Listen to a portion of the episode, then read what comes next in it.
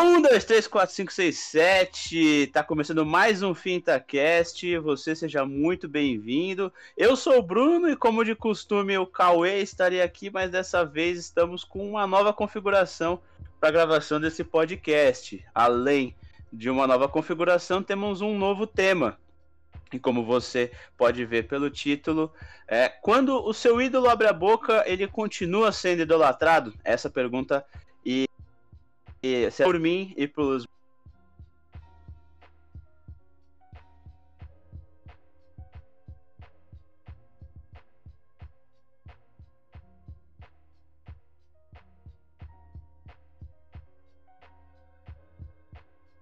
meus colegas. Fita cassete e, pô, muito legal. Tema muito show, estreando aqui em grande estilo. Então vai ser muito legal esse, esse debate, vai ser muito da hora. Bom, e como não poderia faltar, temos aqui um especialista para nos guiar, para ser o cara das opiniões contundentes, ele que também tem um podcast, o Encosta E. Se você não segue, se você não ouviu nenhum dos episódios, vai aqui em qualquer plataforma que você estiver escutando a gente e confere lá que é muito conteúdo de muita qualidade. É o Igão, nosso parceiro aí. Salve, salve, Igão. Salve, Bruno. Salve, Pedro. Pô, quero saber quem que é esse especialista e que hora que ele vai chegar, né? Porque, mano, aqui é só pedrada, só opinião sem fundamento, não, brincadeira. Aqui é conversa séria de profissionais decentes. É isso. Aí, mano, me segue lá no, no, no Encosta E, todas as redes sociais, é nóis, valeu. Encostar E, com o E mesmo, rapaziada. É isso aí. É isso. Bora então.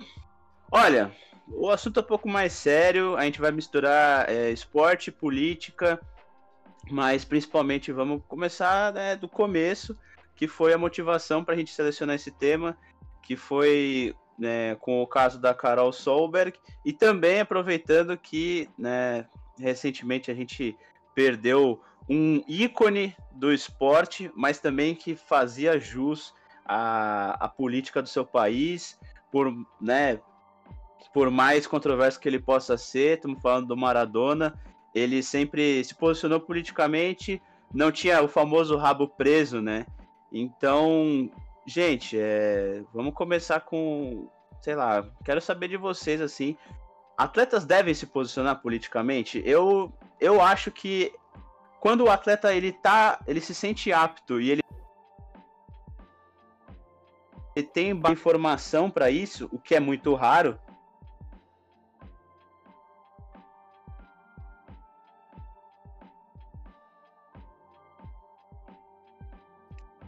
É, a opinião é válida. Não sei o que, que vocês acham, que vocês concordam. É, eu acho até meio complicado um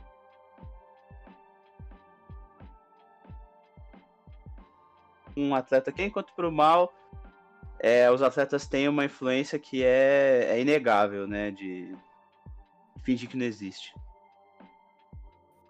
Então, Brunão, eu acho que. Bom, é difícil a gente falar de atletas que não se posicionem, porque, independentemente de conhecimento, independentemente de se ele tem uma formação, se ele tem um conhecimento maior sobre a política em si, sobre movimentos sociais em si, qualquer atleta ele representa muito mais do que ele faz dentro de campo, né? Eu acho que é, um, é uma profissão, é um status muito grande que ele acaba criando, que ele acaba tendo, por ele estar tá ali em foco, ele tá ali nos holofotes de todos os lugares e ele influencia várias pessoas, né? Influencia desde crianças que querem ali ser como ele, ser como um atleta, mas ele também influencia pessoas que já têm uma opinião até que formada, mas estão ali tentando decidir se vão votar em determinado candidato, se vão escolher determinado uh, tema para trazer como pauta. E eu acho que, assim, todos os, os atletas que têm uma relevância no esporte mundial, seja futebol, basquete, vôlei,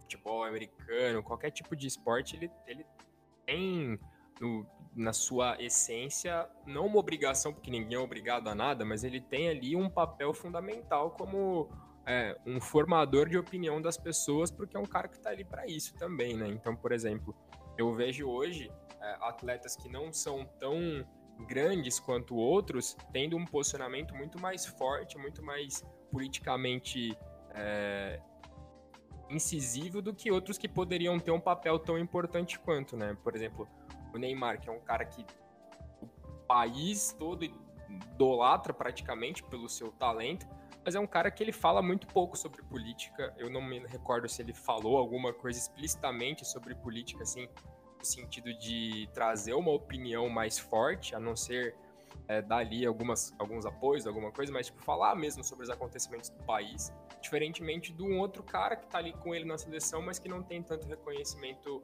é, midiático, que é o Richarlison, por exemplo, que é um cara que tá sempre ali se posicionando não só sobre política, mas, mas sobre assuntos que são também é, momentâneos ali, como foi recentemente agora do caso ali do, do Amapá, que estava sem, sem iluminação por 22 dias, se não me engano. Então, é um cara que, que se posiciona e eu acho que no papel dele como jogador, como ídolo, como influenciador de pessoas, ele tem ali um papel muito importante, muito relevante e que poderia ser muito maior de atletas que têm uma relevância mais significativa como um cara do tamanho do, do indo, da índole do Neymar, né? Sim, não só não só pelo caso do Amapá, mas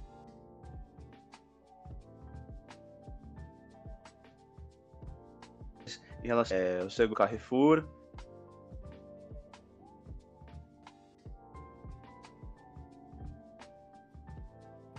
o Richardson ter se mostrado é, né, perdão bem, muito certeiro, fazendo seus posicionamentos ali.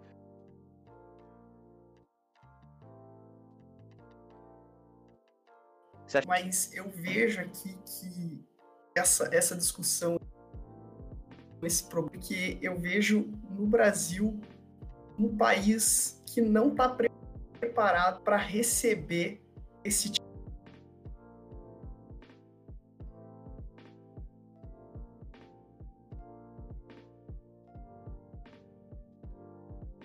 tipo de plano com a família, vem com aquele papo de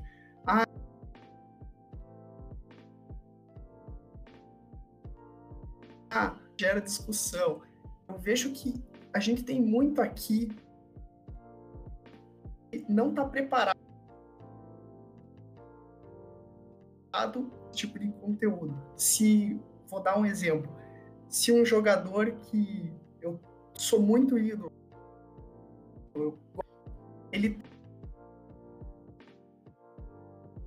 tem um posição é muito difícil as pessoas conseguirem separar as coisas e eu vejo que essa polarização assim acaba virando a política aqui no Brasil acaba virando quase clube de futebol mesmo assim tipo ah eu sou um cara que vota nesse partido se você pensa diferente de mim a gente não, não entra em, em um debate para tentar ver os dois lados. Não, é um negócio assim meio. Eu tento afastar essa pessoa. Eu excluo pessoas que votam em tal pessoa da minha, das minhas mídias sociais, porque como assim esse cara pensa diferente de mim? Eu acho que isso faz muito mal para toda a sociedade, né? E acaba gerando, como o Igor falou muito bem, os jogadores de futebol aqui no Brasil para você chegar nesse nível de seleção brasileira, para você chegar no nível de ser grande como o Richarlison, o Neymar, infelizmente, esses caras tiveram que se privar do estudo para chegar no nível desse.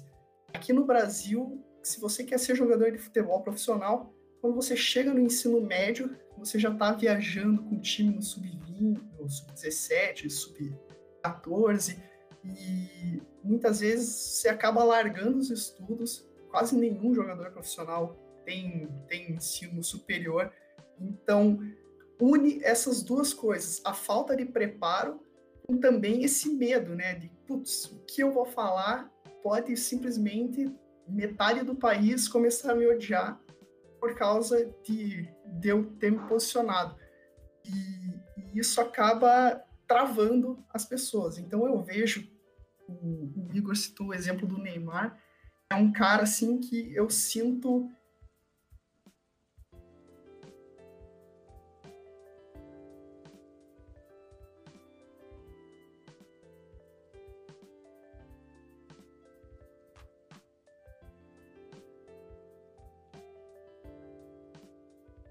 protocolar, que já está tudo meio, meio preparado as respostas ele não, um negócio meio blazer ali, ele não, não, não acaba se posicionando, e daí eu vejo muitas pessoas cobrando essa, esse posicionamento, e essas mesmas pessoas que cobram posicionamento, quando pessoas não se posicionam, eles não, eles não tentam falar, nossa, olha que legal, o cara se posicionando, ah, não discorde, tenta fazer um debate legal. Provavelmente, quando essas pessoas se posicionam, é, não acaba agregando para a pessoa né, que, que teve o posicionamento. Então, eu acho que é muito difícil você pedir desses grandes atletas que eles se posicionem.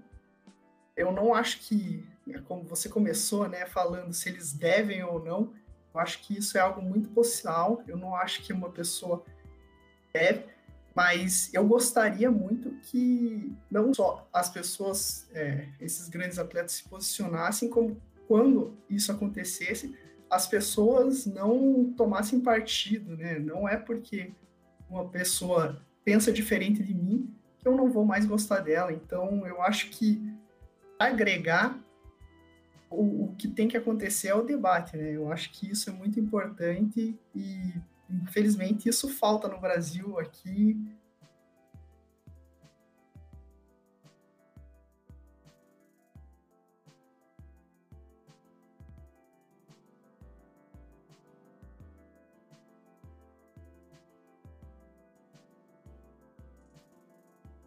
socorção a isso é que, tipo assim, família chega e fala, não, futebol, religião e política discute. Hoje no Brasil, um, outros lugar, é, lugares do mundo, é que assim a gente fala mais da nossa realidade, né? Futebol, política e, e religião, o que eu quero dizer com isso, né? A intolerância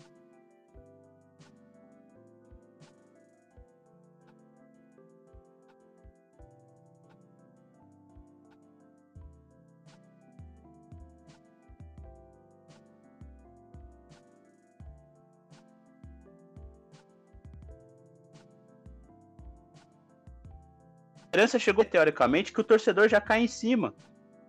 E é uma, essa intolerância reflete não só em, é, na minoria, né, que é a torcida organizada violenta, né, a gente fala torcida organizada, mas tem torcedores comuns que também praticam essa violência é, em redes sociais e acabam podando. Então, todo desde de quando começou o, advento da internet até a construção e consolidação das redes sociais, eu enxergo que os atletas eles eles querem se posicionar, muitos querem se posicionar, mas numa primeira porrada eles já é, são blindados pela, pelo seu staff, pela, pela galera que cuida das mídias sociais deles. Então, por mais Richarlisons eu acho que a gente vai ter que encorajar os atletas a se posicionarem, mas antes disso, trabalhar na formação e, e, e meio que ensinar é, nós, como consumidores de, de, de esporte, de é, entretenimento esportivo, temos que formar não só é, pro, é, dar espaço para esses atletas se posicionarem, como também nos debates construir algo que seja mais palpável e positivo para quem vai estar tá assistindo ou ouvindo esse podcast, por exemplo. E é curioso olhar no caso da Carol Solberg, para quem não sabe, é a atleta de vôlei de praia, quando ela estava ali, ela ganhou o título. Ela foi se entrevistada, a primeira coisa que ela é, falou foi fora Bolsonaro, ela se posicionando é, claramente em oposição ao atual presidente do Brasil. E logo depois ela foi. Ela sofreu uma, uma sanção, ela foi suspensa pelo STJD. O, a motivação é muito, é muito contraditória, porque, do mesmo modo, o Felipe Melo, quando era época de eleição, se posicionou a favor do então candidato. E não foi feito nada. Ou seja, é, a gente é, é, complicado, é contraditório. Muita e é, foi meio com a era do cancelamento chegou nesse meio tempo para mostrar quem que a gente deve ou não cancelar. Então, eu acho, eu acho muito curioso e que no final tudo tudo vira futebol. Eu não posso olhar pro, pro Igão agora e falar que eu não gosto dele porque ele torce para um time diferente do meu. E a gente assim constrói uma sociedade cada vez mais intolerante e o espaço esportivo é é só, como é que eu vou dizer? É, é terra de ninguém, que nem muita gente falava. Ah, você pode, você não pode falar palavrão na frente da sua família, mas você vai pro estádio, pelo menos falavam isso para mim. Você vai pro estádio tá liberado. E não é bem assim, não é bem assim. O estádio, o espaço comum, ele tem que ser no pensamento comum também. E quando a gente pensa no comum, a gente acaba tendo que abrir mão do eu. E eu não tô vendo isso em muitos casos, principalmente nas, redes sociais. Vamos lá, Bruno. É, resgatando um pouquinho do que o Pedrão falou, é, eu acho que assim, a gente vive numa sociedade em que falta muito o primeiro degrau das coisas, que é a educação. A educação de base, a educação que vai te preparar para o futuro. Então a gente sai do ensino médio sem entender praticamente nada de política. A gente entende o que a gente lê nos livros ali, o que passam para a gente, mas a grosso modo, assim, a gente não tem um, um, ensinamento muito profundo sobre política, até mesmo sobre questões mais contundentes, como as questões raciais, a gente vê muito pelo que é contado nos livros de história, como, como que os professores passam para a gente, e isso tem uma influência muito grande no, no, em como a gente se posiciona como pessoa e como esses atletas vão se posicionar quando eles tiverem uma relevância. Como o Pedrão bem disse, tipo, muitos atletas desses, eles praticamente não concluíram, às vezes, nem, a, nem o ensino médio, às vezes nem o fundamental. Então, é, eles têm uma defasagem de conteúdo que permite, permite, entre aspas, que eles não se posicionem dessa forma, porque talvez eles não entendam o motivo que eles precisam se posicionar, o motivo que eles podem se posicionar. É, isso é muito delicado, porque a gente vive hoje numa sociedade em que não dá para você não se posicionar nas coisas que acontecem. A gente está no século 21 e a, e a gente vê, 2020, a gente vê é, casos de racismo acontecendo nos nossos olhos, à luz do dia, no estacionamento de um supermercado, é, ali no chão, na viela da sua casa, e, e acontece casos todos os dias. Se a gente for ter acesso a tudo que acontece, a gente tem que se posicionar de alguma forma. E eu acho que o debate hoje ele é cada vez mais importante justamente para isso, porque as pessoas que não têm esse conhecimento prévio que você acaba tendo de certa forma na escola e você acaba tendo um pouco melhor na universidade quando você acaba encontrando pessoas com diferentes opiniões, com diferentes criações, com diferentes raças, com diferentes gêneros. Você acaba entendendo um pouco melhor como é que se forma a sociedade. E talvez esses atletas não se posicionem porque talvez eles não tenham chegado lá para ter essa, essa possibilidade de, chegar nesse, nesse, nessa opinião.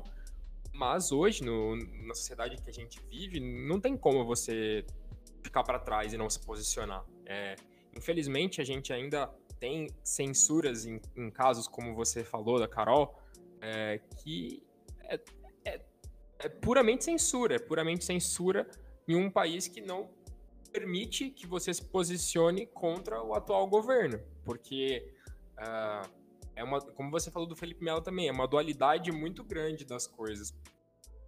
Porque se você se posicionar contra, você não pode porque você está fazendo algo de prejudicial para o governo, você está prejudicando a imagem do governo. Mas se você se posiciona a favor, tudo bem, porque aí se você se posiciona a favor é só uma forma de você se expressar e tá tudo bem. Agora, olhando o contraponto, quando você se posiciona contra, por que, que não pode? Por que, que é errado? E na minha visão como pessoa, como profissional, é, isso é muito errado. Como você podar as pessoas de falarem o que elas pensam, de você podar as pessoas de emitirem as suas opiniões sobre os assuntos mais delicados possíveis, mas é necessário. É necessário as pessoas falarem aquilo, aquilo que, que elas pensam, é necessário elas se posicionarem, independentemente de qualquer tipo de repressão, independentemente de qualquer tipo de cultura do cancelamento, porque hoje a gente vive muito isso, as pessoas não podem falar nada fora da curva que, dependendo da forma como as pessoas absorvem aquilo, gera um cancelamento muito grande. Mas as pessoas precisam se posicionar de formas mais impactantes do que só uma postagem nas redes sociais, só uma postagem é, ali no seu Twitter falando sobre isso, né? Porque é muito fácil você ser um revolucionário sentado atrás de uma cadeira, né? Sentado ali no seu sofá. É muito, é muito cômodo para um cara que tem, sei lá, quantos milhões de seguidores falar: não, beleza, eu sou a favor do governo, ah, eu sou contra o governo. É claro que as pessoas elas têm é, níveis diferentes de agir, né? Mas existe hoje uma oportunidade de você debater com pessoas que trazem um conhecimento maior para a população. Então, é, eu cito exemplos de, dos podcasts que eu acompanho, vou citar dois aqui, o Flow e o Podpah, que são dois podcasts que estão hoje estourados no Brasil e trazem pessoas dos dois nichos, né, do, dos dois nichos dizendo da polarização que a gente vive hoje, né, direita e esquerda, é, para ter essa, esse debate e não ficar no, no meio termo ali, não escutar só um lado, escutar os dois lados. Eu acho que no papel de um atleta, no papel de uma pessoa que, que tá ali como formadora de opinião, ela não pode ficar no, no centro das coisas, ela não pode ficar é, à mercê de qualquer coisa, seja política, seja religião, seja casos de racismo, casos de homofobia. Acho que é tudo formas de você falar, formas de você conversar, formas de você se expor, formas de você trabalhar um conteúdo com as suas pessoas, porque é muito, é muito difícil você só se posicionar quando acontecem coisas com você ou próximo a pessoas de você. É muito, é muito cômodo, né? É muito cômodo você fazer isso. Então, é, eu acho que a gente tem exemplos de atletas que têm uma, uma representação muito grande em diversos movimentos, e acho que a gente vai falar dele daqui a pouco, que é o LeBron James, é a própria Liga Americana de Basquete, é o próprio basquete americano, que tem ali pessoas que se, que se posicionam é, contra, não contra o governo, mas de certa forma sim, mas a favor do voto, porque nos Estados Unidos não é obrigatório como é no Brasil, e, e também fala sobre as questões raciais. Então, os caras ali que estão no holofote, que estão no topo, mesmo não sendo estudados, que lá é mais difícil, porque tem uma organização melhor para chegar até a Liga Americana, mesmo não tendo talvez um, um, uma, uma veia política muito forte, sabe se posicionar naquele momento, porque tem pessoas próximas que proporcionam esse debate. Tem as pessoas próximas que fazem pessoas do talvez de, de momentos diferentes enxergarem a realidade que todo mundo vive. Então, eu acho que existe muito para se fazer e existe formas de se fazer. Eu acho que os atletas hoje, os profissionais, independentemente do esporte, eles podem fazer mais por e se posicionar mais de formas diferentes para atingir as pessoas, para que assim a gente consiga ter um debate saudável e consciente sobre os assuntos que hoje estão mais em pauta e hoje a gente consegue ver muito mais frequentemente em todos os lugares possíveis. Sim, cara. A, a NBA, como você falou, era. É, ela não só promove essa liberdade para os atletas se posicionarem, como a gente acompanhou, principalmente agora na bolha, é, mas eu acho que uma, uma situação que é, que é particular à NBA é justamente por ser uma liga local de um esporte onde ela é completamente dominante ao redor, é, ao redor do mundo, coisa que a gente não consegue enxergar no futebol, por exemplo, e ter um expoente tão ativo politicamente que é o LeBron James. Então, querendo ou não, o LeBron James, por se posicionar tão bem embasado, por é, você concordando com ele ou não, mas em geral, as lutas do LeBron, para não falar 100% das lutas que o LeBron defende nas suas redes sociais ou até em entrevistas, são muito nobres, são louváveis. Então, querendo ou não, isso acaba é, motivando outros atletas. Algo que seria muito positivo também se a gente enxergasse, por exemplo, na figura do Cristiano Ronaldo, do Lionel Messi hoje, que politicamente talvez o Cristiano tenha mais essa, essa atividade, mas não seja diretamente com, com políticos em si, mas sim com causas sociais, promovendo projetos e outras coisas que encorajam, é, querendo ou não, outros. Então eu acho que a responsabilidade maior está justamente nesses caras com maior mídia. E a partir do momento que eles tiverem essa consciência, os demais vão ter também essa essa, essa liberdade, vão se sentir confortáveis para se posicionar, seja contra ou a favor. Então eu acho que a querendo ou não, quanto maior o seu talento, digamos assim, maior a sua responsabilidade com aquilo que você fala, né? Maior impacto que você tem nas pessoas, seja dentro do campo, dentro da quadra ou fora dela. É, então, eu só queria falar rapidinho do caso da Carol Solberg. Aconteceu o pior tipo de censura possível. Que foi, além de você dar uma multa para ela, você teve uma. Você suspendeu ela de fazer o que ela ama, né? É uma jogadora de vôlei de praia, o ganha-pão dela, e acredito que seja um dos maiores amores da vida dela, é jogar. E por se posicionar politicamente, eles, a, o STJD simplesmente cortou o, o, o que faz, o que motiva ela a acordar todo dia, né? Que é, que é jogar vôlei, que é trabalhar, que é ser uma atleta profissional de vôlei de praia. Então, eu acho isso realmente muito, muito, muito, muito perigoso, porque quando você faz algo, algo desse nível, dessa magnitude, de suspender uma pessoa, ou multar já é ruim, mas suspender, eu acho que é a pior tipo de punição possível num caso desses e acredito que isso traz um retrocesso para o país muito grande, né? Porque a Carol Solberg, ela não é um Neymar, ela não é alguém que já está feito financeiramente. Ela é alguém que, que não tem essa condição financeira. Então, quando acontece um caso como esses, a gente tem que pensar que o Neymar ele é o 0,1% dos jogadores de futebol brasileiro. Existem milhares e milhares de jogadores de futebol que simplesmente vendo um caso desses, eles vão pensar, putz, eu não posso me posicionar porque se eu me posicionar, eu vou tá acabando, é, não vou poder trazer comida para minha família em casa. Então, realmente, bem preocupante isso que aconteceu e espero, né, que, que as pessoas não, não, que isso não continue, né, que, que a censura eu acho que é uma das piores coisas que podem acontecer esse caso foi realmente bem triste para nossa história. Imaginar que em 2020 a gente ainda está sofrendo com isso. É, isso aí é uma censura é, declarada. Tipo, a, a Carol deixou de, de praticar aquilo que faz dela uma atleta. É, é uma estratégia até comum a gente pegar na história e recentemente também é, você acabar com o discurso de uma pessoa, com o lugar de fala de uma pessoa, seja ela atleta ou não, minando outras esferas da vida dela.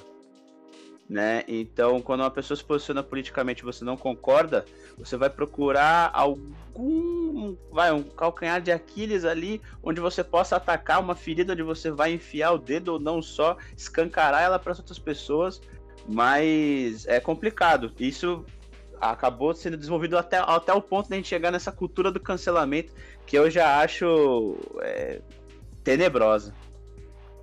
É, Bruno, e, e, o que mais me preocupa é que quando acontece casos desses, você acaba desestimulando é, a pessoa a, a se posicionar em casos que não tem certo e errado. Como na, na época do que o George Floyd é, morreu lá nos Estados Unidos. E racismo não tem, não tem lado certo e errado. Você, se você é contra o racismo, você tá certo. Simplesmente não tem, não tem como ser cancelado, não tem como estar no lado errado dessa, dessa, desse, nesse caso. E esse medo de se posicionar acaba que muitos atletas brancos e até mesmo atletas negros que sofreram com racismo enquanto jogavam futebol não se posicionaram de maneira é, firmemente por esse medo, assim, de, putz, eu não posso tomar posição em absolutamente nada porque eu vou vai ter gente que não vai, não vai, não vai gostar, vai ter gente que vai ficar contra mim. Então, é, é, é, muito triste, né, que em casos até que não tem como a pessoa estar errado, ela se prive de, de fazer esse posicionamento, porque existem casos que, que a pessoa faria aquilo e as pessoas não iriam gostar. Exato, velho. É... é difícil, é difícil viver é, com essa coerção social e, e midiática, né? Vamos dizer assim. Tanto para você falar qualquer tipo de coisa ali quando o repórter vai te entrevistar, eu, eu me colocando no lugar dos atletas agora, eu imaginando tanto no, na repercussão que isso pode gerar, porque o atleta hoje ele não vive só do seu, da sua prática, né? Ele vive do dinheiro de patrocinadores, então ele tem que pensar é, no dele. Então isso acaba afetando toda é, o papel é, social que ele tem a, a desenvolver, a influência positiva que ele pode ter e acaba é, auto se auto é, censurando por medo dessa coerção social e midiática que é, acaba acontecendo invariavelmente. Infelizmente é o cenário que a gente enxerga hoje, mas eu vejo exemplos na história que poderiam ser resgatados e que talvez hoje não fossem é, devidamente aplicáveis por conta dessa polarização, dessa dicotomia política que a gente vive atualmente no Brasil. E, inclusive, eu acho que eu trouxe um especialista aqui porque né, o Igão pode complementar muito bem. É, a história da democracia corintiana mostra é, algumas, algumas nuances ali de que o, o time de futebol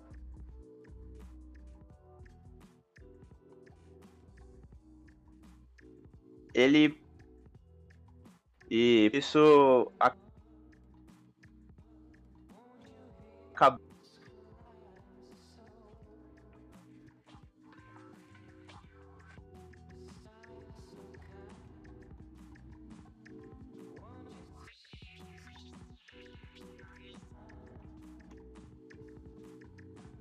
tendo que acabou é, colocando o começo do fim daquela democracia corintiana. O que, que era de fato a democracia corintiana? O time todo ali tinha é, votava para decidir quem seria o capitão, para quem seria o vice-capitão, para quem iria ser o cobrador de pênaltis, como é que seria a escalação do time titular.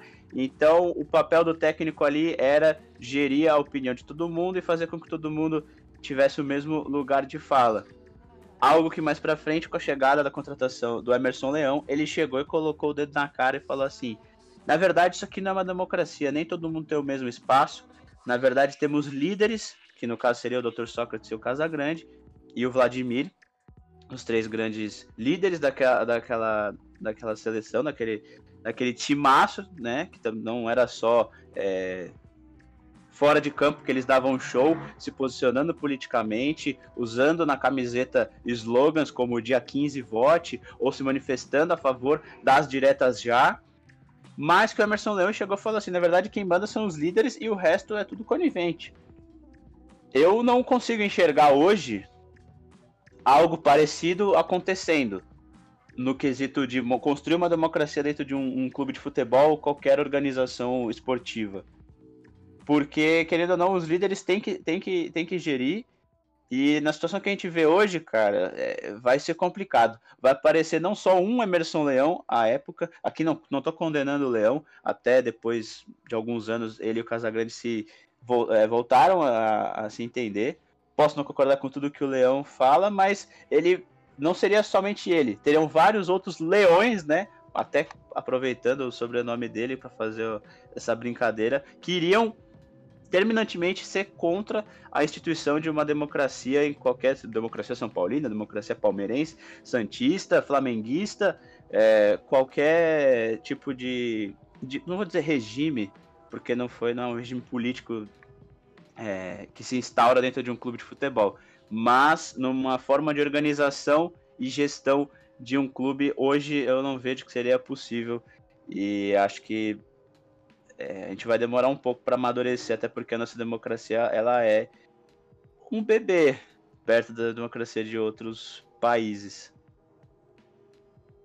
Então, Bruno, eu acho que concordo que hoje seria bem mais difícil isso acontecer em qualquer esfera de qualquer clube nacional.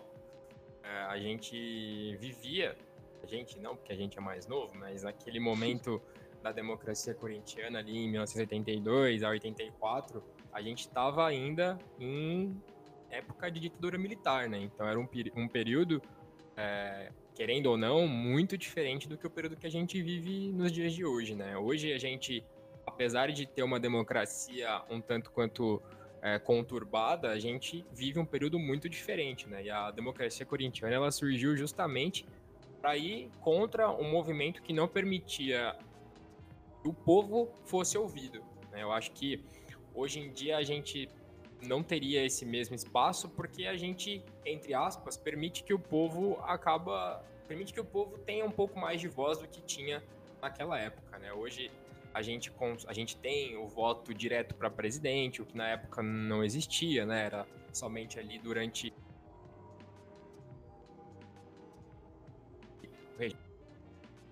do, do não tinha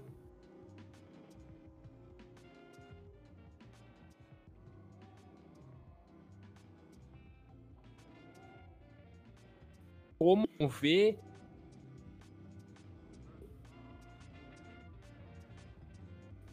de uma forma tão grande quanto foi democracia.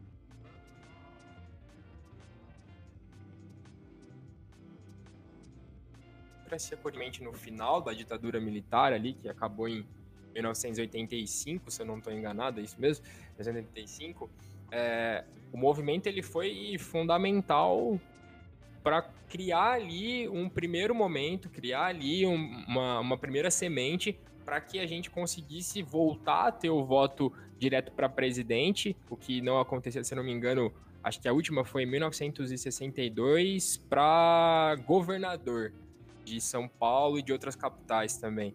Mas antes disso, a gente ficou praticamente 20 anos ali em um regime que não permitia que o povo fosse ouvido, né? Então, como você bem falou, o, o, a democracia corintiana entrou ali com as camisetas escrito dia 15 vote, e isso foi em 1982, porque ali começava ali plantar uma semente para votação direta para governador do estado. E ali mais para frente, né, a gente só foi ter a, o movimento da, da, da democracia corintiana de fato ouvido depois que a gente teve a Constituição de 88 sendo reformulada, né? Porque a Constituição anterior, a de 88, foi escrita durante o regime militar e não permitia de fato o voto direto para presidente e entre outros absurdos que tinham naquela época. E a Constituição de 88 foi decidida ali para que as pessoas pudessem votar no ano seguinte, né? Que até o Collor acabou sendo eleito, enfim, não vale a gente entrar nos méritos do que aconteceu depois, mas assim, eu também concordo que, que não, hoje não seria possível, mas eu acho que são momentos totalmente opostos e momentos em que o que foi feito lá nunca vai ser feito em lugar nenhum, é, por clube nenhum, por pessoas de maneira nenhuma, mas elas existem de formas diferentes em pequenos atos pela proporção que a gente tem de cada ato nos dias de hoje, né? É, e esse posicionamento que a gente está falando desde o início é exatamente uma forma de você se posicionar da mesma, não da mesma forma, porque o movimento foi muito maior, mas de uma forma que também cause um impacto na sociedade, que também cause uma forma da sociedade pensar diferente, né? Acho que hoje no Brasil a gente não, não vê muito isso, né? A gente não vê nenhum grande nome expoente ali de, de, de que, fale sobre democracia, que fale sobre a importância do voto, que fale sobre a importância de, de votar da forma correta. Não, vê, não tem um cara que você fala, não, esse realmente é um símbolo de que, que expõe a sua opinião. Tem uns caras que falam umas coisas meio nada a ver, como o próprio Felipe Melo, mas tem uns caras que não se posicionam justamente por isso que a gente está falando. Às vezes tem medo de sofrer o cancelamento, às vezes não sabe se posicionar, não sabe o que pode fazer, não tem o conhecimento necessário para se posicionar.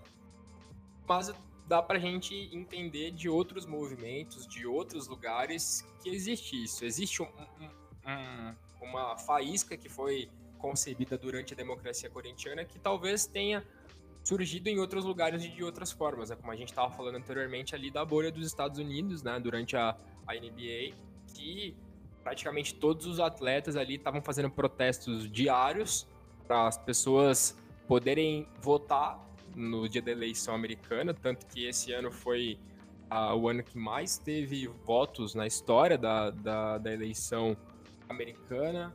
O presidente eleito lá, o Joe Biden, teve a, o maior número de votos em um presidente eleito na história.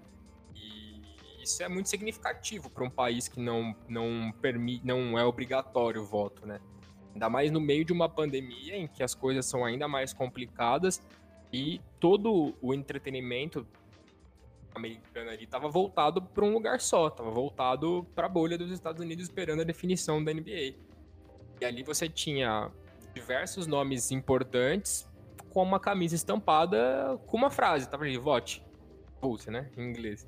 Tava ali pra pessoa ir lá votar e tipo, querendo ou não, você acaba vendo essa imagem todos os dias, dia após dia, de caras que você admira, de caras que você tem como ídolo, de caras que você viu jogar desde sempre, pô, você vai com certeza, é, pelo menos acender uma luz ali de que você precisa, de que você pode, de que você deve fazer o seu papel como uma democracia, né? Então é, é muito importante a gente falar disso, é muito importante a gente entender isso é, durante todo esse esse processo que ali nos Estados Unidos teve uma, uma uma faísca muito importante para criar o movimento democrático que hoje a gente conseguiu ver nas eleições, né? Mas eu, eu acho que, tirando isso, eu não me recordo e acho que a gente não vai ver tão cedo também um movimento tão forte que instigue a democracia, que instigue o poder de mudança, né? Eu acho que pelo momento que a gente vive hoje no país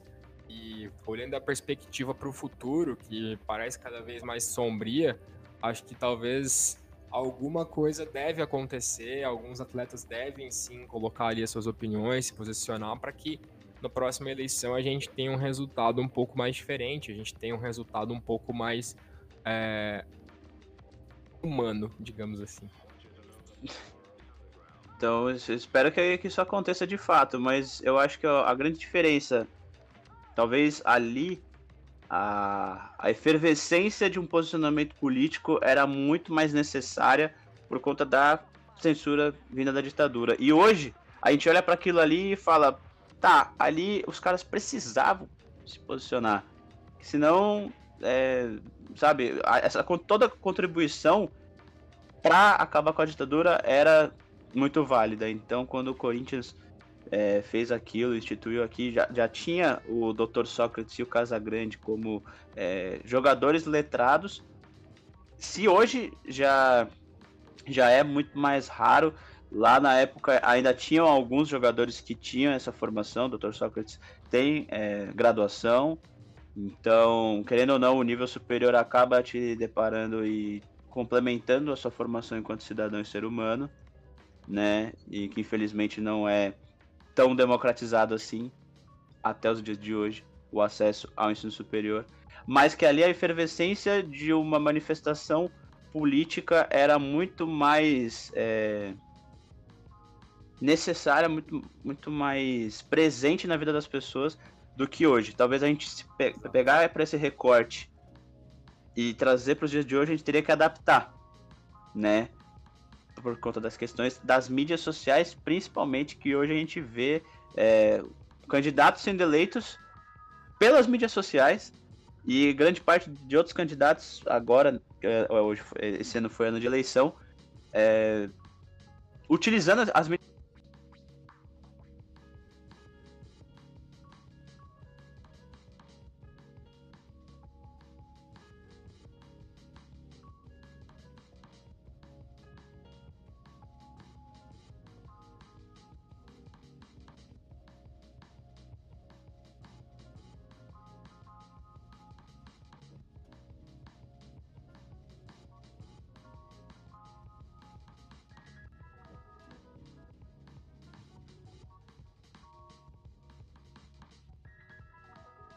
Acho, eu também acho que o que falta é essa sementinha ser plantada, né? Falta um grande exemplo. É, a gente teve esse grande exemplo lá nos Estados Unidos, como o Igor muito bem falou.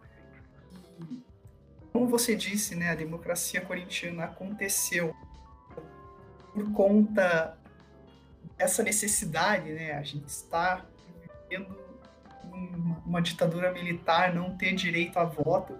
Eu, eu vejo que tem um pouco disso também lá nos Estados Unidos, por, pelo voto não ser obrigatório, num ano que aconteceu algo tão grande como os movimentos do Black Lives Matter. E você ter no poder um, um presidente assumidamente racista, ele nem, nem tenta esconder isso, é algo que está bem claro para todo mundo ver. Então, isso acabou gerando a necessidade por esse movimento. E espero, né, que aqui no Brasil a gente pegue esse, esse exemplo e veja que é óbvio que na hora que, que acontecem as coisas é mais difícil você você fazer essa, essa análise, né? no momento que elas estão acontecendo. Mas no futuro, o legado que isso deixa é, é algo assim que realmente fica para sempre e é muito difícil você perceber esse legado enquanto as coisas estão acontecendo. Então eu acho que a partir do momento que o primeiro, primeiro faz, fizer isso, o primeiro pegar e putz, eu, eu preciso mudar não, não para agora, eu preciso mudar para os meus filhos. Eu acho que a gente vai, vai começar a crescer um, um, um bom direcionamento, né? Vou começar a ter bons exemplos aqui no Brasil. Mas eu vou fazer uma pergunta para vocês dois. Vocês acham que é, a imprensa brasileira ela tem muito culpa do que acontece com essa, esse não posicionamento dos atletas? Porque, tipo, nos Estados Unidos a gente vê os atletas se posicionando, tipo a Rapinoe, não foi na Casa Branca, é, não quis ir na Casa Branca quando ganhou o título mundial, LeBron James, que a gente já falou. Tipo, aqui os, esses caras que se posicionam lá são, pô, idolatrados. Nossa, esses caras realmente foram contra, não sei o quê.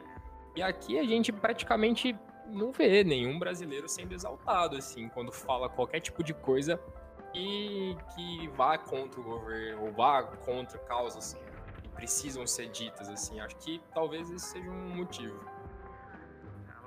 É, é. eu, eu consigo ver uh, a situação bem. Eu vou ilustrar a minha, a minha resposta com uma citação do Romário, que diz: O Pelé calado é um poeta. Palavras ditas de um ídolo brasileiro gigantesco, Romário, por mais que seja o baixinho, mas é um ídolo gigantesco. Falando de um maior jogador do, do maior esporte mais praticado ao redor do mundo, que é o Pelé. Ou seja, essa síndrome de vira-lata que, até citando Nelson Rodrigues aqui, que, que vem desde a da nossa construção enquanto, enquanto povo brasileiro, das, né, da, dessa miscigenação é, de culturas e tudo mais, é, é, é, muito louco, porque a gente não valoriza os nossos ídolos. Ou seja, a gente ainda não atingiu o nível de maturidade de dividir é, o atleta da pessoa e começar a idolatrar e reconhecer os feitos que aquela pessoa é, conquistou, representando o país onde a gente nasceu, e ao mesmo passo que a gente analisa e tem um olhar crítico e o ouvido e a mente aberta para saber o que que aquela pessoa é, por que que aquela pessoa se posicionou daquela maneira. Então a gente tem muita gente que não gosta do Pelé por conta da, da, da, das, das atitudes, das ações políticas que ele acabou se envolvendo, enfim, N motivos que são extra-campo. E a, isso acaba é, contaminando de certa forma algo que eu entendo, mas não concordo. Não concordo, porque a gente brasileiro tem, uma, tem essa cultura de não valorizar os nossos ídolos. E que vem desde essa síndrome de vira-lata que, é, se reflete até ah, em demais esferas da nossa vida. A gente nunca se valoriza nem os nossos ídolos, nunca valoriza o nosso patrimônio, não sabe é, reconhecer o valor da nossa música, por exemplo, também. Então eu acho que é bem isso. O que o Romário é, fala é, ilustra bem a nossa, o nosso panorama de enquanto fãs brasileiros e com relação aos nossos ídolos. É, Igor, isso que você falou aí da imprensa, respondendo a sua pergunta, eu acho que a imprensa acaba sendo um reflexo da sociedade, né? Além de acontecer também esse medo, tipo, da emissora ou da rádio é, não querer se posicionar, tipo, se, se eu, como emissora de TV, exaltar o que a Carol Solberg falou, eu basicamente vão a, as pessoas vão entender que eu, que eu sigo o mesmo pensamento que ela.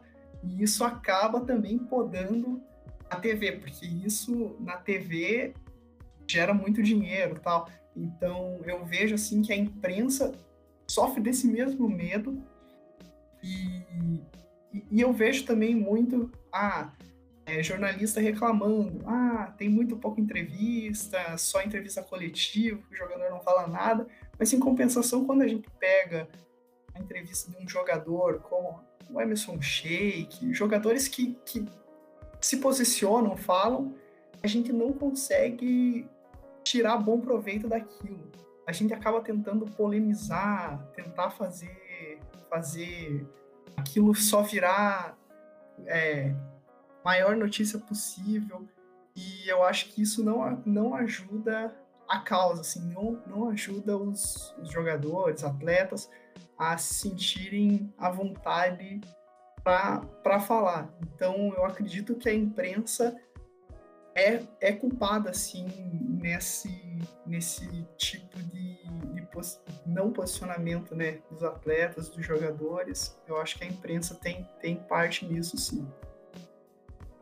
Com certeza. Bom, estamos aqui caminhando para a reta final desse FintaCast. Ah, que é uma pena. O papo tá muito bom, mas antes de da gente se despedir, fazer a, o nosso jabazinho, uh, eu queria só propor uma última questão aí para todo mundo debater em cima, que é justamente o tema do, do podcast. Quem são os seus ídolos e quando seus ídolos abrem a boca, eles continuam sendo seus ídolos? E complemento, teve algum jogador, algum atleta que vi, se tornou um ídolo para você depois que você viu uma entrevista ou algum posicionamento dele? Eu consigo distinguir esses dois bem claro assim na minha vida, mas gostaria que vocês começassem respondendo.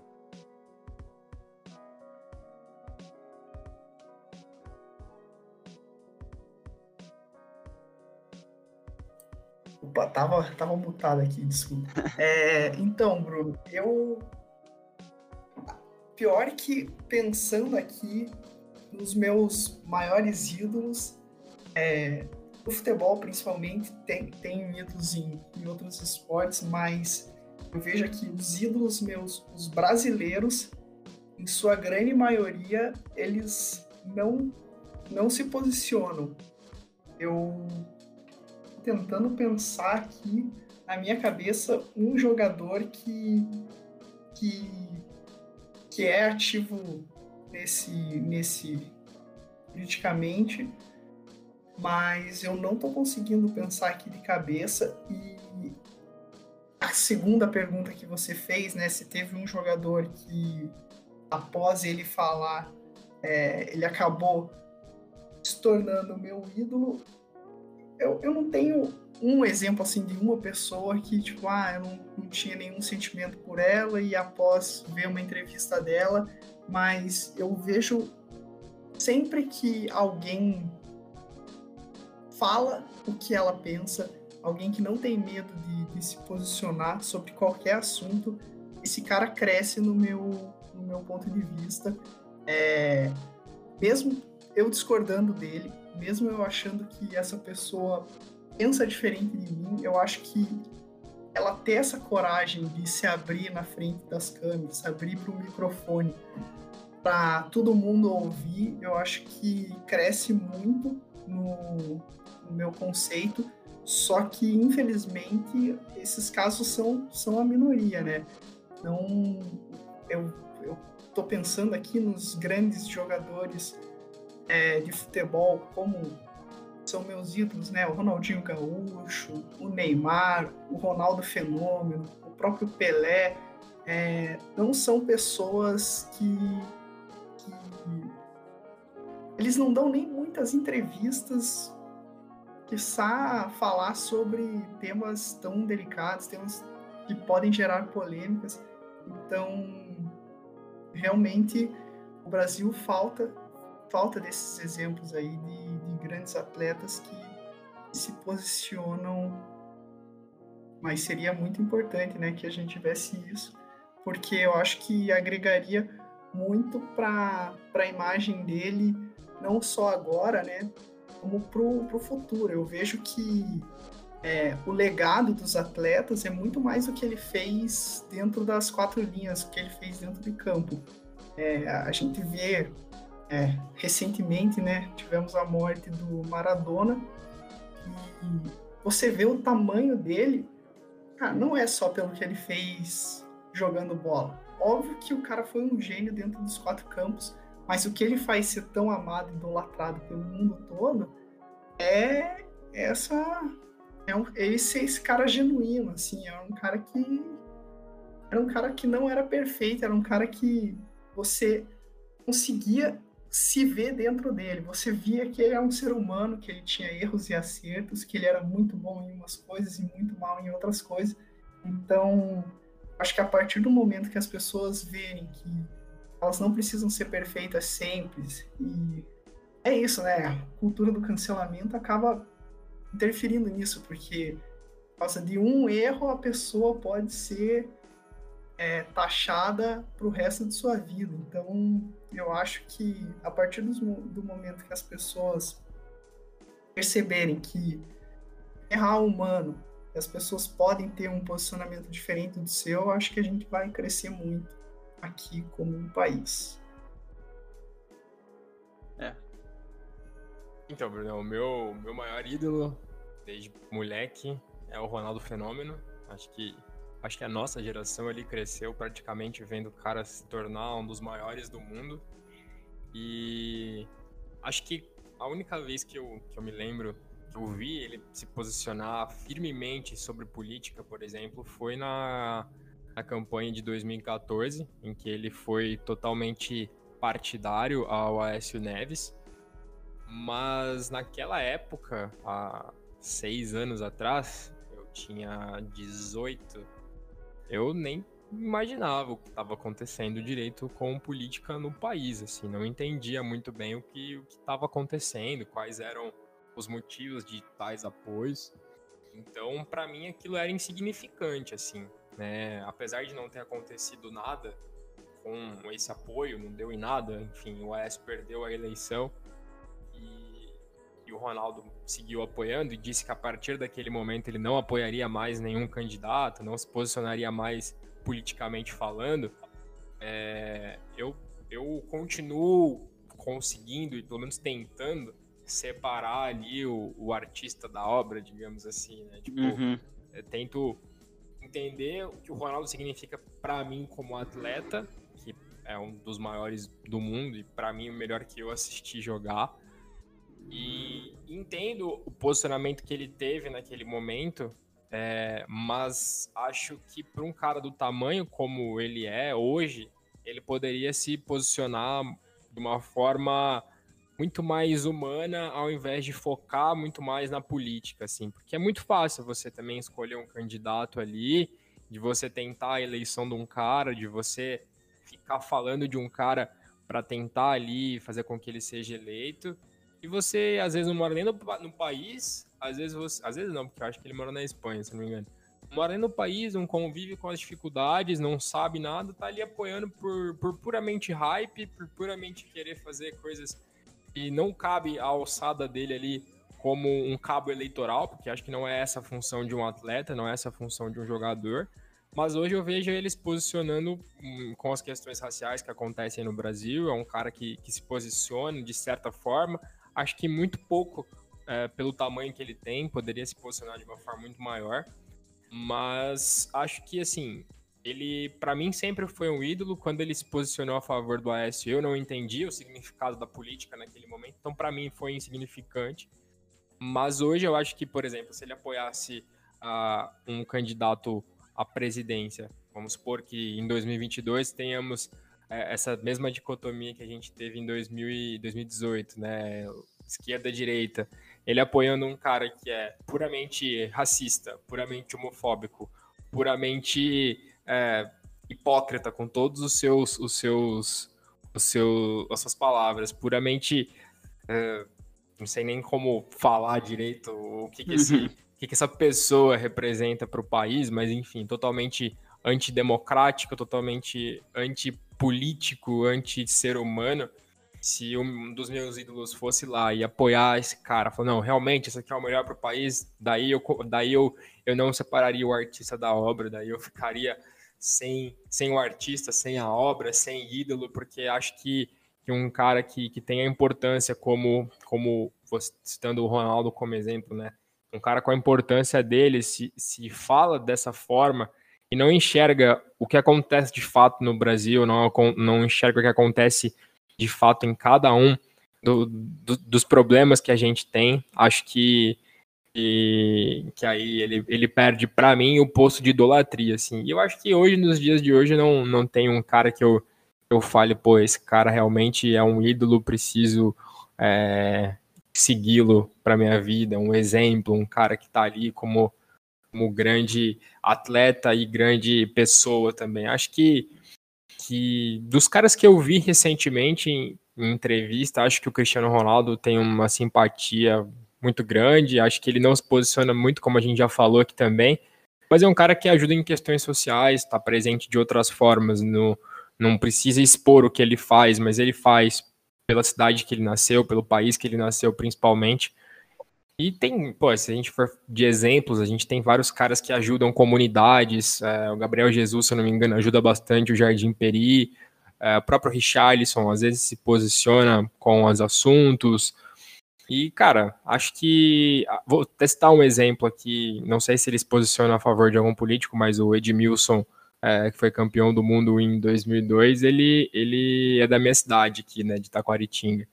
E ele construiu um centro cultural, um dos bairros mais pobres aqui, um centro esportivo e cultural, um dos bairros mais pobres da minha cidade, e ajuda diversas crianças de, de um bairro muito carente. E foi um expoente muito grande, acho que hoje está com 15 anos a, a fundação.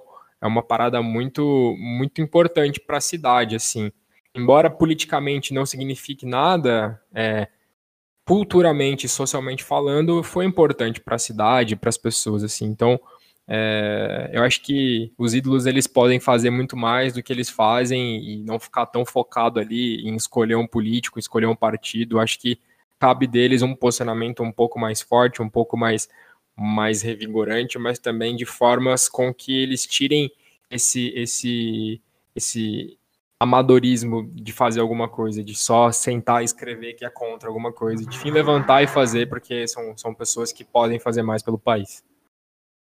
Sim, eu acredito que a política ela vai muito além de você escolher um candidato. E Exato. que, como você, eu concordo muito, é que, tipo, os caras não precisam selecionar um, um candidato para apoiar, até porque eles não são cabo não é função deles. Mas fazer política, ter atos políticos, vai muito além disso como você falou do, do Edmilson, eu já consigo agora traçar um paralelo e agora vou trazer minha resposta. O meu ídolo de criança é o Kaká. E uh, conforme eu fui crescendo, fui amadurecendo, fui é, vendo, consumindo o, as entrevistas dele, posicionamentos dele, eu vi que ele é um cara muito positivo. Ele, é, ele não, não, tem, muito, não tem muitas polêmicas é, na carreira e na vida dele. Porque ele é um cara que ele é muito inteligente politicamente para conseguir gerir a carreira dele de maneira tranquila, gerir a vida dele de maneira tranquila e não sou eu que vou falar, não, Kaká, você tem que se posicionar, tem que escolher um candidato porque você não pode ficar nesse, vai, nessa, nesse discurso chapa branca.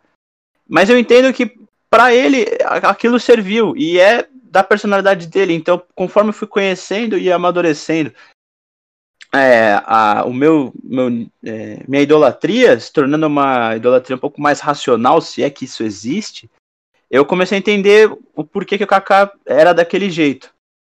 E, ok, talvez não seja o, o melhor é, exemplo de posicionamento político que eu posso dar, mas que é, a, a, primeira pergunta, que é o mote do, do, do, podcast é se o meu ídolo abre a boca ele continua sendo meu ídolo? Sim, o Kaká continua sendo meu ídolo. Só que por um outro lado, um cara que eu não acompanhava tanto, até por conta de eu ter me... começado a praticar esse esporte com uma certa idade, assim, não foi desde criança, eu já estava ali na pré-adolescência, que foi o basquetebol, eu estava pegando o final da era Kobe, o final da era Kobe com os Lakers ali, comecei a praticar basquete em 2011, o atual campeão era o Lakers, só que eu não fazia ideia da, da, da importância do Kobe Bryant. Então, conforme eu fui é, conhecer melhor a carreira, a história de vida dele, é, a política que ele faz dos projetos que ele desenvolveu, né, e que infelizmente agora, é, postumamente, a gente dá muito mais valor do que a gente deu quando ele ainda estava entre nós, uh, me faz construir uma idolatria que antes eu não tinha, por conta da questão da idade e de eu estar conhecendo um esporte novo. Então o Kobe foi um cara que recentemente se tornou ídolo para mim, né? Pensando, vai, ter o que, ter um pouco mais de 20 anos. Então, de, né, nesse período em que ele se aposentou até agora o seu falecimento, o Kobe construiu para mim uma idolatria que é, talvez eu quisesse voltar no tempo para aproveitar enquanto ele estava jogando, sabe? Porque realmente ele faz muita falta e tudo que ele construiu, não só como atleta, mas como ser humano, fazem dele um dos marcos, um dos gigantes, e deixar ele num patamar assim é, histórico é, como é que eu vou dizer, irrefutável e indiminuível, digamos assim também. Bom, gente, respondida a pergunta, o mote principal aqui desse podcast, deixa eu agradecer primeiramente o Igão. Igão, faça o seu jabazinho aí, como é que a gente te encontra, além, da, além de nós três fazermos parte do canal Variando